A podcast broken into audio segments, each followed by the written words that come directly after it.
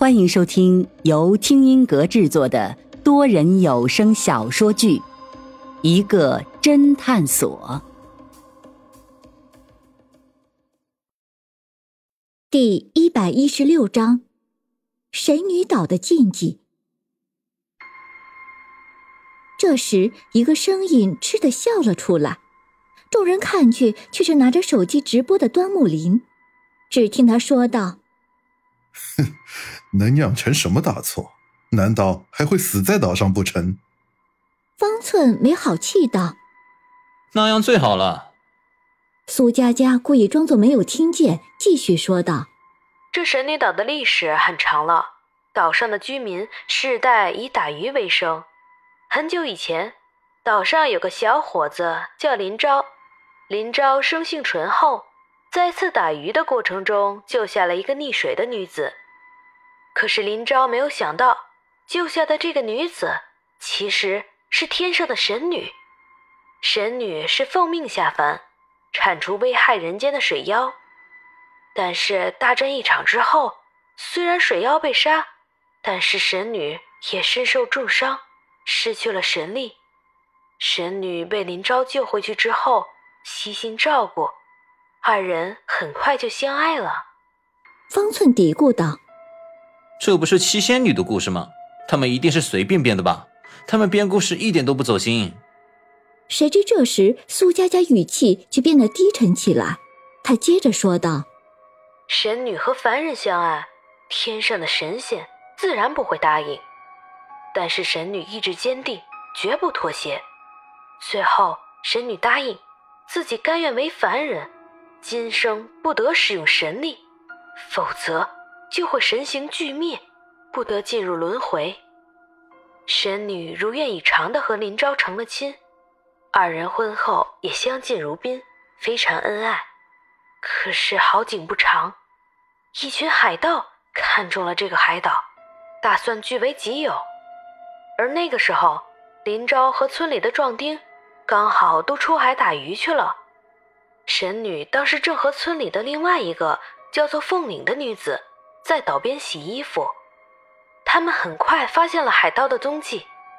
神女急中生智，故意做了好吃的，等在海盗登岛的地方，好去慰藉那些海盗，并和海盗载歌载舞。与此同时，她偷偷的让凤岭去找回林昭等人。海盗哪里见过神女这等美人？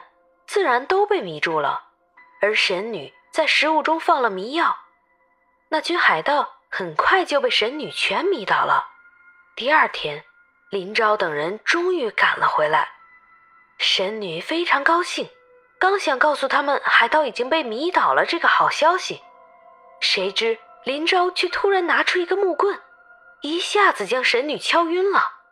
我操，这画风怎么突然变了？方寸猝不及防道：“其他旅客也是一阵骚动，但是很快便平息了下来。”苏佳佳接着说道：“通风报信的凤岭一直嫉妒神女的美貌，所以故意没有说海盗的事，反而在林昭面前诋毁神女，说神女这几日趁着林昭不在家，就和外面的人胡搞，整夜不归。”林昭回家一看，果然神女不在家，顿时相信了报信之人的谎言。于是他恼羞成怒，便将神女抓起来了。神女醒了之后，已经被五花大绑，然后被赶去了岛上的一个石崖上。这是岛里的规矩，不贞的女子就要从这里跳进海里去。神女看着林昭决绝的眼神，失望透了。而平时和蔼的村民也一个个义愤填膺，他们一个个呵斥着神女不要脸。神女冷笑道：“你们会后悔的。”便纵身跳进了海里。被神女迷倒的海盗醒来之后，发现竟然没事，于是他们开始跑进岛里进行大肆掠夺。直到这时，岛上的居民才如梦方醒。但是已经后悔莫及，岛上顿时成了海盗的天堂，人间的地狱。落入海中的神女自然没有死，她本来已经伤透了心，但是看着岛上居民的哀嚎，最终还是使用了神力，将海盗全部消灭了，而她本人也魂飞魄散，神形俱灭。从那以后，岛上的人便封神女为保护神，为神女修建了巨大的石像，岛上的人世代朝拜。虔诚之极，并为神女建了庙宇，还把神女的故事刻在了石壁上。说到这里，苏佳佳停了下来，给大家思考的时间。林阳低声咒骂道：“这林昭就是个渣男的典型。”苏佳佳接着说道：“所以岛上有个著名的景观，就是神女庙，你们在那里就可以看到我所说的这些事。”后来，岛上的居民大部分人都迁到了内地，岛上的居民越来越少。直到最近，我们公司的一个同事居然就是这个岛上的人，他跟我们讲述了他的家乡。我们老板很感兴趣，上岛考察一番之后，发现岛上的景观相当的美，马上就开发了这个岛，成为了一个旅游胜地。原来，这个岛的旅游是这样开发起来的。众人都明白过来。这时，苏佳佳清了清嗓子，提高声音道：“大家注意了，大家注意了！我刚才之所以给你们详细讲述了神女岛的故事，就是想让你们知道，神女岛上的神女就是岛上居民心中的神，不允许任何玷污神女的行为。所以，神女岛上最大的禁忌就是，千万不要表现出来对神女的不敬。”更不能做侮辱神女的动作，各位听到了吗？紧接着，苏佳佳将刚才的话又重复了一遍，可见其重要性。在苏佳佳再三重复这个禁忌之后，神女号终于起航了。一路上海面风平浪静，神女号稳步前进。等到傍晚时分，神女号已经驶离了大陆很远。基本上已经看不到大陆了。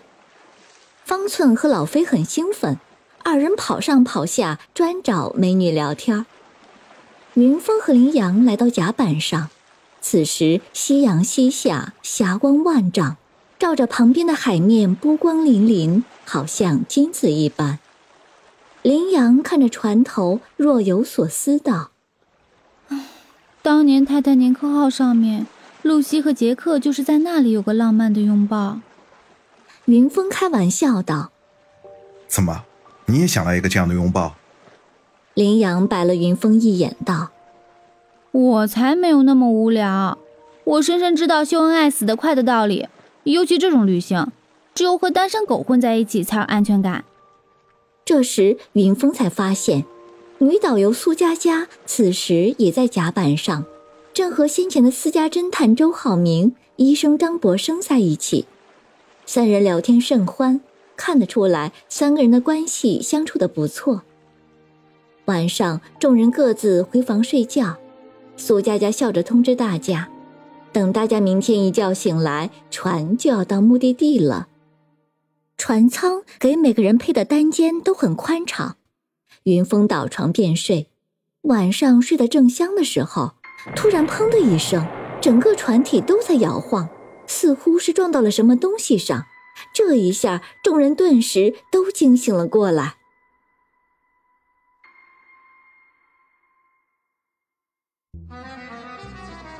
听众朋友，本集已播讲完毕，欢迎订阅收听，下集精彩继续。